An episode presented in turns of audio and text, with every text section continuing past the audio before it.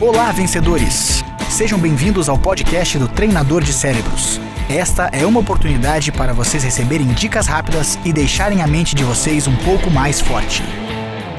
Sempre vemos a força de vontade como sendo algo bom.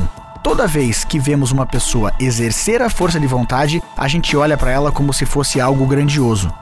A força de vontade é um ato consciente do cérebro. Isso quer dizer que a gente gasta muita energia cada vez que a gente vai tentar domar alguma coisa em nós mesmos. Quando a gente está com pouca energia cerebral, a nossa força de vontade também tende a diminuir. E isso faz com que a gente muitas vezes pense que somos fracos, mas não quer dizer que é um problema de caráter, e sim que nós estamos com pouca energia cerebral. Deixar o nosso pensamento fluir faz com que a gente tenha mais facilidade de domar as coisas. Utilizar a nossa força de vontade logo no início de algum pensamento também faz com que a gente gaste pouca energia cerebral. Experimente, faça o teste. E se quiser saber um pouco mais, inscreva-se no canal youtube.com/barra treinador de cérebros.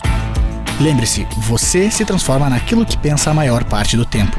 Boa sorte, sucesso e até a próxima.